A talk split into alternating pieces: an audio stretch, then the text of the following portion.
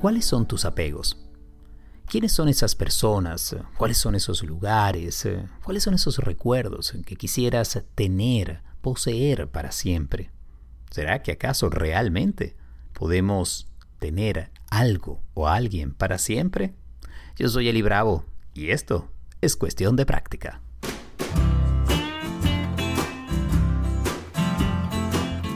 Bienvenidos a un nuevo episodio de este podcast que no busca ser perfecto, sino humano y que busca compartir historias, testimonios y experiencias en que nos permitan entender mejor el mundo en el que estamos y también entendernos a nosotros mismos eh, en este mundo en el que vivimos. Hoy vamos a tocar un tema que me encanta. Tiene que ver con la psicología budista, con el mundo de los apegos y tiene que ver también con ese deseo de poseer algo que nos dé identidad y que nos llene la vida. ¿Has estado allí? Yo sí he estado allí en algún momento y la posibilidad de entender cómo los apegos generan más insatisfacción, incluso sufrimiento o dolor, ha sido una de las grandes enseñanzas que me ha dejado mi práctica de mindfulness y también la psicología budista. Mi invitado en esta oportunidad eh, es Walter Rizzo y tengo una entrevista que le realicé hace ya varios años y que pertenece a mi archivo de entrevistas mientras realizaba Inspirulina Radio. Estaremos hablando de su libro Desapegarse sin anestesia y mm, allí hablo del libro cuando fue recién lanzado. Ya han pasado varios años, pero el contenido, el contenido no pierde vigencia, porque en ese mundo de los apegos eh, nos podemos encontrar todos. Eh.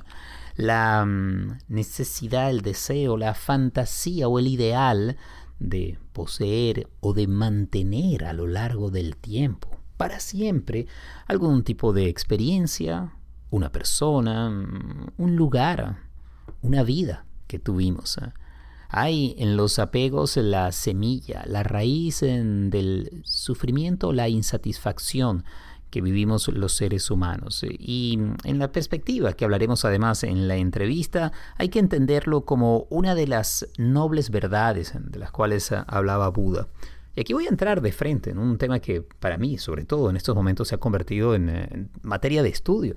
Estoy realizando un programa de eh, psicología o psicoterapia contemplativa en el Instituto Nalanda en Nueva York y estamos estudiando claramente la perspectiva de la psicología budista y cómo se puede aplicar al manejo de nuestra cotidianidad. Eh, y uno de los puntos centrales dentro de todo esto tiene que ver con las llamadas cuatro nobles verdades que habló, desarrolló Buda luego de su iluminación hace más de 2600 años.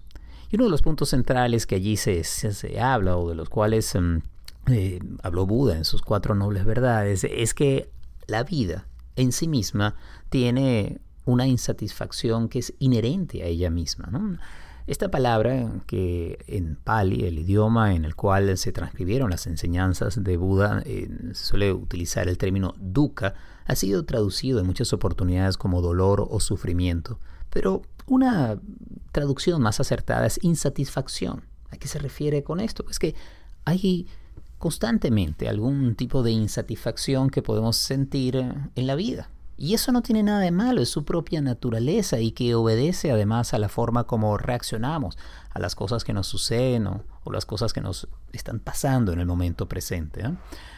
A quienes dicen que esta es una visión un tanto pesimista que tiene el budismo ante la vida, yo creo que al final es todo lo contrario, más bien es poder observar ¿eh? y analizar y tener clara conciencia de mm, una realidad y esa realidad es que hay algún nivel de insatisfacción que podemos tener frente al carácter permanente de las cosas, de las personas a nuestro alrededor, incluso de nuestra propia existencia. También algún nivel de insatisfacción porque quisiéramos mm, poseer o mantener a lo largo del tiempo eh, ciertas cosas y además queremos rechazar o evitar otras es eh, lo que llaman allí el, deseo de, poseer o el rechazo. A veces también la propia confusión o el no ver las cosas con claridad. Todo eso empieza a generar algún nivel de insatisfacción. La gran promesa y la gran medicina que ofrece la psicología budista tiene que ver con observar este proceso y desarrollar a través eh, de la práctica, la práctica del Dharma o las enseñanzas del budismo, una actitud ante la vida que sea más abierta, fluida, desapegada en el buen sentido del término y sobre todo que entendiendo esta realidad pueda estar bien en el mundo tal y como es. Bueno, de eso es lo que vamos a estar hablando más adelante con, Walter Rizzo, sobre esa posibilidad eh, de desapegarnos sanamente de lugares, de personas, de recuerdos de nuestro pasado, para poder recibir el presente de una manera mucho más consciente y mucho más presente. Y te decía que en el pasado he vivido pues, y he experimentado también el apego de muchas maneras. Suelo decir, y de una manera un tanto jocosa, pero no tanto, que mi primer ejercicio de desapego tuvo que ver con mi cabello. Me comencé a quedar calvo cuando estaba a mis tempranos 20 años. En ese momento trabajaba en televisión y más de un gerente o productor me decía, te vas a tener que hacer un implante de cabello si tú quieres mantenerte frente a las cámaras. Aquello en un momento llegué a tomármelo en serio y de pronto me di cuenta que no tenía sentido alguno. Eh, la caída de mi cabello obedecía a un proceso genético, era un proceso natural y bueno, ciertamente los uh, actores de telenovelas y muchos presentadores de televisión tenían abundantes cabelleras, la cual yo no tenía, pero pues yo quería utilizar otros recursos de los cuales sí disponía y con ellos conectar con, el televidente. Eh, entonces eh, decidí que yo al cabello lo iba a dejar ir. Ese let go, dejar ir y soltar, comenzó con una práctica de aceptar y entender mi propio proceso de calvicie. Y hoy en día, a mis 51 años, eh, pues, eh, mi calva sigue avanzando y yo sigo aprendiendo a relacionarme con ella y sigo haciendo mi ejercicio diario de dejar ir aquellos cabellos que deciden saltar de mi cuero cabelludo e irse de paseo por allí. Pero luego hay muchas otras cosas, otras experiencias que me han llevado, me han presentado la oportunidad del desapego. El proceso de inmigración ha sido otro. El salir de Venezuela, llegar a los Estados Unidos y hacer una nueva vida me enfrentó a la necesidad de soltar mi pasado, incluso mi propia identidad profesional que durante tantos años desarrollé como comunicador y poco a poco soltarla para crear algo nuevo. Ese proceso de reinvención que me ha llevado ahora a trabajos como este que escuchas, este podcast, o también mi relación con el mindfulness, o actualmente en los estudios de psicoterapia, ha sido parte de soltar una idea de un Eli Bravo que había en un momento y abrirme a, a otras dimensiones y a otras posibilidades. Significó entonces un replanteamiento de carrera, un cambio que obedece a lo mental, pero también a lo espiritual, pero sobre todo a dejar, soltar una identidad y crear otra. Este será otro de los puntos que hablaré con Walter Rizzo en la entrevista. Detrás de todo esto, lo que quiero reseñar en la introducción es que la posibilidad de reconocer que en las experiencias cotidianas pueden eh, haber eh, elementos, eh, sucesos o personas que nos generen algún grado de insatisfacción o de sufrimiento, todo eso es parte de la vida.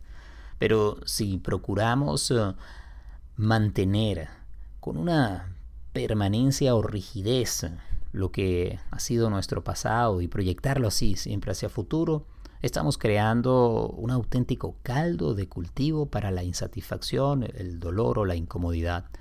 Si somos capaces de desarrollar desde una perspectiva sana un auténtico y claro desapego, reconociendo una identidad, una naturaleza que poseemos todos nosotros, tú y yo, que es mucho más grande que nuestro nombre, nuestra profesión, lo que en un momento tuvimos o perdimos. Si podemos verlo de esa manera mucho más eh, fluida y mucho más luminosa, entonces em, podemos abrirnos al presente y también abrazar las cosas que llegan a futuro.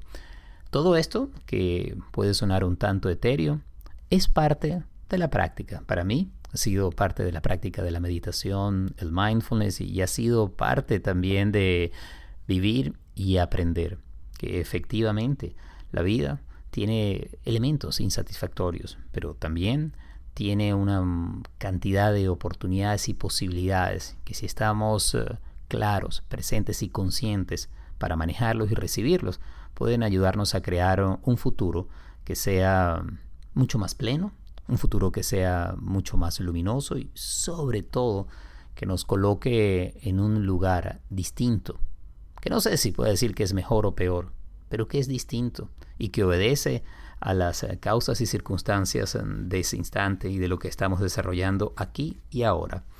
Hacemos una pausa, ya venimos con más.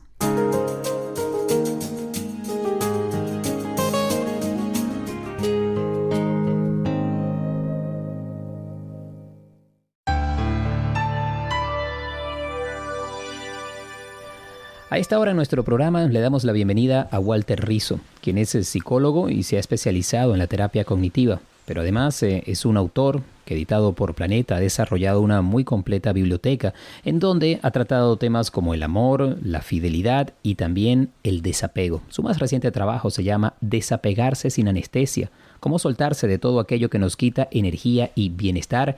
Y es de verdad un placer tener con nosotros a Walter Rizzo en el programa. Bienvenido, Walter. Hola, ¿cómo están ustedes? Pues eh, feliz de poder conversar sobre este tema que es el tema central de tu más reciente libro, en donde hablas del apego. Mucho se ha comentado en los últimos tiempos eh, sobre el dolor que causa el apego y se habla del dejar ir, de soltar las cosas, de vivir en el presente. Em, desde tu perspectiva, ¿cómo defines el apego? ¿Cómo entender eso que es, según tu libro, prácticamente una adicción? Sí, es una adicción. Es decir, tenemos que tomar el apego, la dependencia y la y la adicción como, como sinónimo. Es una vinculación obsesiva que tú estableces con un objeto, con una persona, creyendo de que ese, esa vinculación es permanente, que es la primera creencia irracional, y la segunda es creer que le da sentido a tu vida. O sea que si no estás con esa relación, con ese vínculo establecido, tu vida no tiene sentido, no podrás ser feliz. Mm. Entonces, obviamente, eso lleva a, una estructura muy fuerte porque terminas doblegado. Por eso muchos eh, maestros espirituales y psicólogos, algo de budismo y de psicología cognitiva, hablan de que el apego corrompe, porque tú te arrodillas, negocias con tu dignidad, mm, con tus principios, pierdes autorrespeto entonces eh, lo que termina siendo es un esclavo. Claro. Ahora, eh, decías que es una dependencia y uno puede entender esto perfectamente, la adicción a una sustancia o al juego. Eh, quizás también puede ser a una pareja, esas relaciones en donde hay una dependencia muy profunda y terminan siendo enfermizas. Pero en este libro lo explicas que puede ser prácticamente a todo lo que tenemos en la vida. Y tocas un punto interesante, Walter, y tiene que ver con el tema del apego y el deseo, que no significa que uno no deba desear las cosas y quererlas, que el problema es cuando uno quiere tenerlas, como decías, para siempre o que sin ellas la vida no tiene sentido. Explica esa diferencia de deseo y apego. Eh, el deseo es el placer proyectado en el tiempo.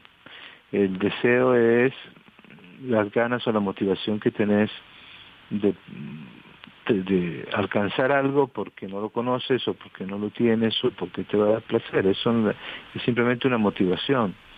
El, apego es la incapacidad de renunciar al deseo cuando debe hacerse. Y debe hacerse cuando ese deseo está mal orientado y te crea un vínculo en donde tú no vas a poder vivir tranquilo y donde te quita mucha energía, cuando es insalubre todo aquello que sea obsesivo y que no esté y no te deje preparado para la pérdida es malo. Entonces desear no es malo. Es decir, es cómo nos relacionamos con el deseo.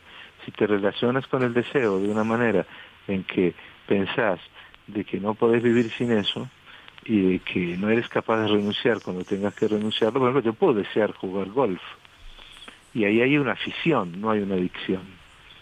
Y, pero el problema es que si no voy a jugar golf, es me amargo la vida, eh, estoy agresivo con mi familia, no funciono toda la semana y pienso, toda la semana estoy pensando en pegarle la pelotita, entonces ya es un apego. Mm. Eh, me imagino que en el trabajo de psicología clínica y en la consulta habrás visto muchas veces esta situación, relatas algunas de ellas en tu libro. Por ejemplo, el apego de una de tus pacientes a la belleza y cómo entró en un ciclo destructivo de alteraciones con cirugía estética, lo cual la dejó al final con una parálisis. Eh, aquí había ese caso, además, en donde ella tu paciente no aceptaba quién era. Para el apego hace falta esa aceptación de lo que estamos viviendo y experimentando en el presente, de alguna manera entender las cosas tal y como son y no estar apegados a lo que quisiéramos que fuera. Es muy importante.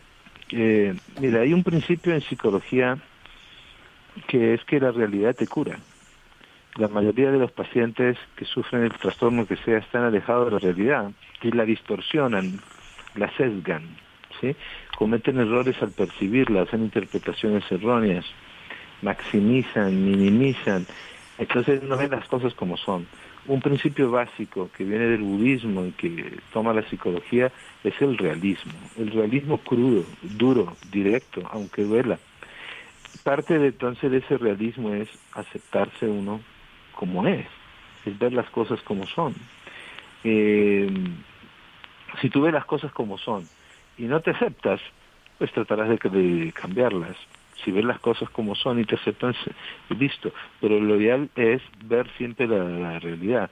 En el caso de la belleza que comentas, si yo no me acepto como soy, si no me gusto, si no me si no tengo una buena autoimagen y me dejo llevar por la corriente de los expertos en belleza que entre otra cosa no deberían existir, no porque no los quiero, sino porque no deben existir porque no hay un experto en belleza. Experto en belleza, la belleza es una cuestión muy relativa. Inventar uno su propio criterio de, belleza, ese es el secreto. Entonces, si yo no me acepto, no estoy de acuerdo con los cánones preestablecidos, me voy a sentir mal. Y como me siento mal, voy a querer alcanzar esos cánones. Pero no es un trabajo interior donde está la autoaceptación mandando, está la aceptación de los otros mandando. Si mandara mi otra aceptación, yo tendría el gobierno de mí mismo, tendría una apropiación de mi propio yo, de mi propio ser.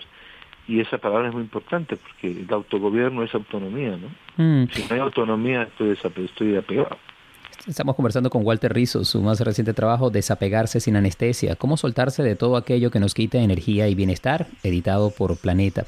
Eh, has mencionado el tema del budismo y la psicología budista y aparece claramente en este libro, eh, como ha venido apareciendo en otros trabajos, y me gustaría que nos hablaras sobre cómo en el apego hay esa identificación con el objeto al cual nos apegamos. Pensemos, por ejemplo, en un vehículo, en una ropa de marca, en un apartamento o incluso en la pareja. Y de alguna manera pensamos eh, que somos eh, aquello que posee eh, ese objeto o esa persona y que ella mm, da sentido a nuestras vidas. Como que de alguna manera pues, transferimos nuestra identidad al objeto del apego.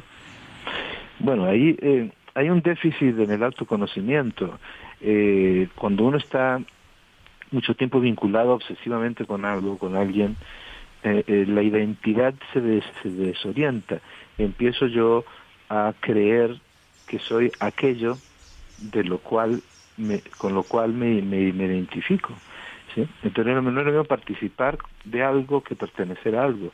Si tú tienes tu pareja, yo puedo decir, yo participo de tu existencia y es maravilloso y te amo pero si dice yo pertenezco a ti, tú eres mía, yo soy tuyo, entonces ya aparece una mezcla entre el mí y el yo. El yo es el que organiza la información, el mí es el que se quiere apoderar, el que se quiere adueñar. ¿sí? Entonces, los que llevan demasiado tiempo adictos a una actividad, ¿sí? un bien material o una persona, ya no saben quiénes son en realidad, andan perdidos ¿sí? y no se encuentran a sí mismos que se han entregado tanto a la fuente de apego que han perdido contacto con el yo auténtico. Mm. Entonces eh, uno ya no termina recordando cómo que era antes o quién era antes porque hay una simbiosis con la fuente de, de, apego. Hay que escarbar mucho después para encontrarse uno mismo. Es como cuando tú dices, bueno, yo soy de la familia Sony, con este, los apegados al celular, por ejemplo. Mm. Entonces, pertenecer a esa familia implica que yo dejo de ser yo para asumir todos los cánones que tiene la otra cosa. Entonces el yo se pierde. Claro, e incluso auténtico. en este libro hablas del caso de, una, de un paciente que estaba totalmente apegado a su apellido y pensaba pues que era solamente ese apellido, había perdido esa identidad. Eh, Walter, mencionas eh, en cantidad de oportunidades la psicología budista y el budismo y, ahí hablas de algunos términos como anisha, dukkha y que están muy ligados a la tradición y a la enseñanza del budismo. ¿Qué te ha aportado el budismo y, cómo se puede entender esto de la psicología budista que muchos dicen? El budismo es una religión, una filosofía, pero ¿cómo que es una psicología?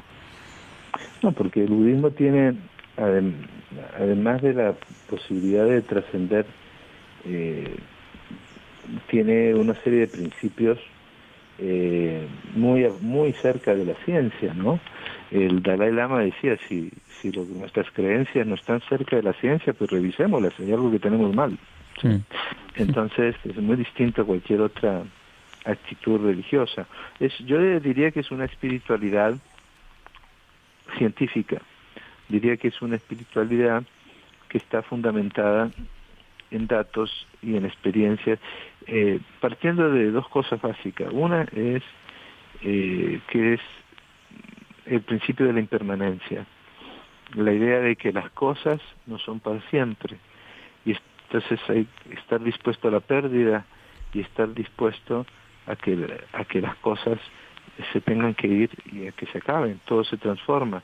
Ese principio básico es muy importante y coincide con el principio de la psicología eh, de que nada se transforma, de que todo se transforma. El segundo es que todas las cosas están interconectadas que hay un intersubjetivismo y esas cosas que están interconectadas eh, permanentemente en una red subyacente también coincide con la psicología en términos de cómo se deben entender hoy día las relaciones interpersonales. Y el tercer elemento es el realismo. es más aún, el realismo es considerado muchas veces por el budismo la no capacidad de ver las cosas como son, la impermanencia, todo esto como, como ignorancia. ¿sí? Es decir, si ves las cosas como son, no entrar en el delirio, entrar en las cosas como son, en ver, en ver la realidad como es, pues entonces tú vas a poder tener siempre actitudes pragmáticas de resolución de problemas, de afrontamiento, eh, no sesgar la información, mm. los errores cognitivos. En eso coincide con la psicología. Además de los 3.000 años que tiene de historia de haber sido quizás un Buda el primero de haber descubierto, de haber enfrentado el tema del apego, ¿no?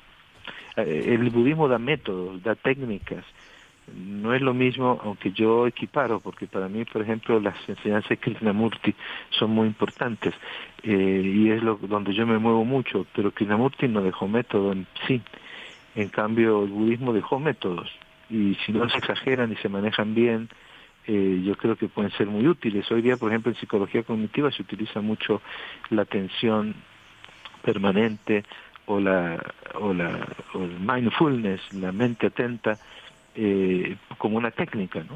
Y aquí estamos hablando de tener atención plena en el momento, saber lo que está sucediendo en nuestro cuerpo, en nuestro entorno. Y, bueno. Momento a momento, en el aquí, en el ahora, en, mm. el, en el presente y una atención plena y constante que abarque todo, ¿no? Mm. Em, mencionaste ahorita el delirio en una parte de tu libro, en desapegarse sin anestesia, cómo soltarse de todo aquello que nos quita energía y bienestar. Hablas de soñar y que no es lo mismo que delirar.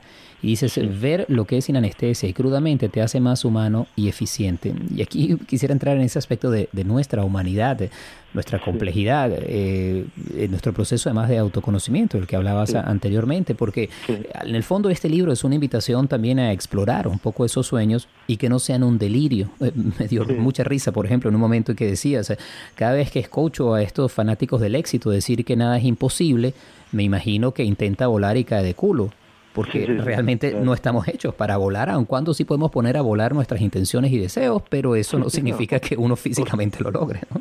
Exactamente, subirse a un avión, pero eso no implica volar, volar uno, porque la idea de buscar lo imposible para encontrar lo posible es antibudista y antipsicológico.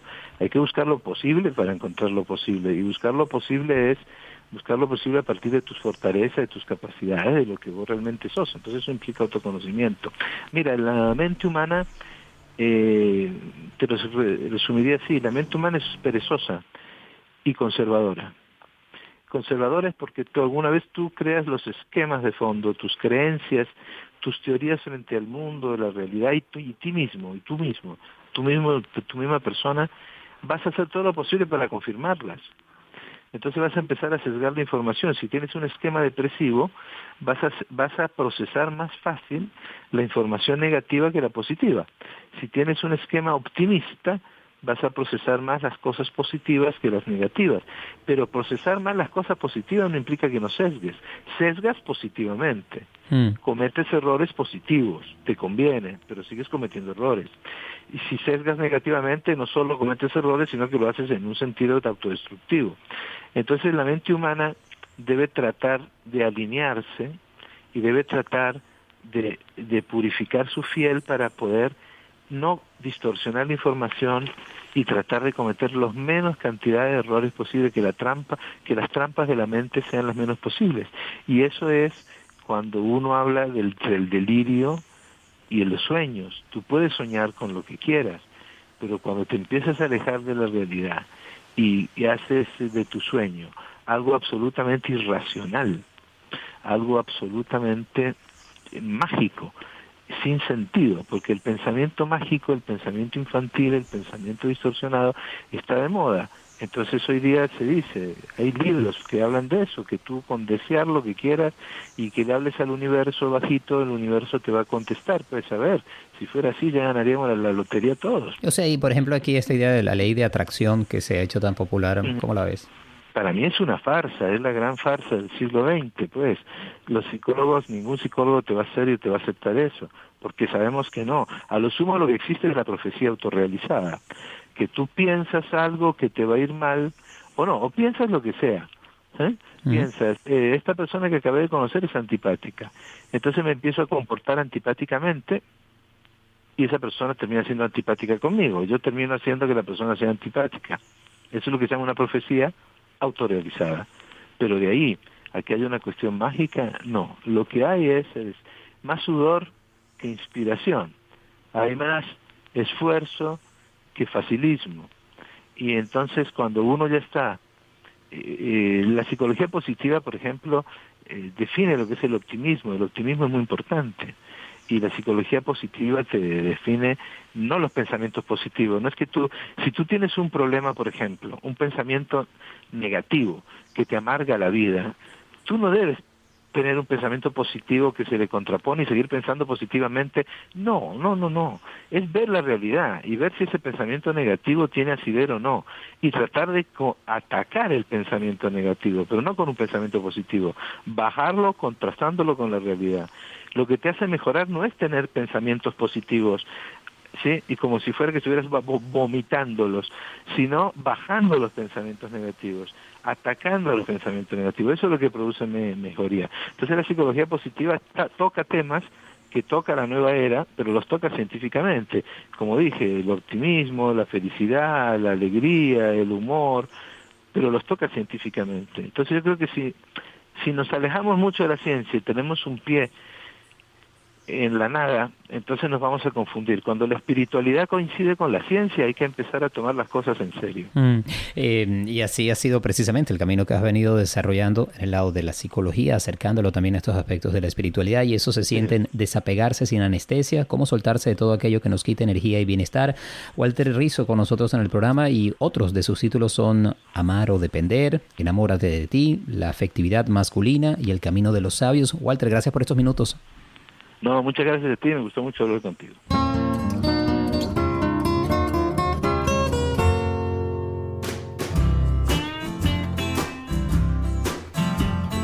Y hasta aquí esta edición de Cuestión de Práctica. Gracias como siempre por la sintonía, por compartir además eh, este podcast. Si te gusta, recomiéndaselo a tus amigos.